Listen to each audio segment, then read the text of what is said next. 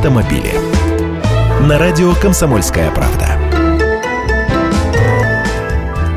Здравствуйте, я Андрей Гречаник. Кризис отучил россиян покупать китайские машины. Снижение интереса к автомобилям из Поднебесной в последние месяцы существенно выше, чем в целом по рынку. Соответственно, минус 64% в соответствии с минус 38%. Такие цифры приводят аналитики автостата.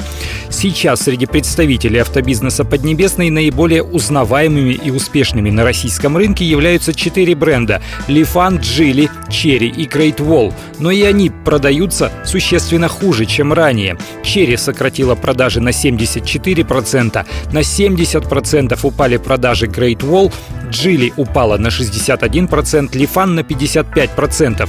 Таковы данные за 5 месяцев текущего года в сравнении с аналогичным периодом прошлого. Аналогичная ситуация была и в кризис 2008-2009 годов, когда продажи китайских автомобилей провалились вдвое больше рынка. Многие из производителей вообще свернули продажи в России. Объясняется это тем, что бюджетный сегмент в первую очередь страдает от снижения платежеспособности людей. При этом потребители переключились на отечественные бренды «Лада» и «УАЗ». Наши и цены поднимали не так сильно, да и стоимость владения нашими марками существенно ниже. Кстати, сейчас 80% любых автомобилей продается со скидками. Теперь люди обзванивают и объезжают большое количество дилерских центров и, выбрав машину и автосалон, начинают диктовать дилеру свои условия и обычно выторговывают еще дополнительные 2-3%. Автомобили.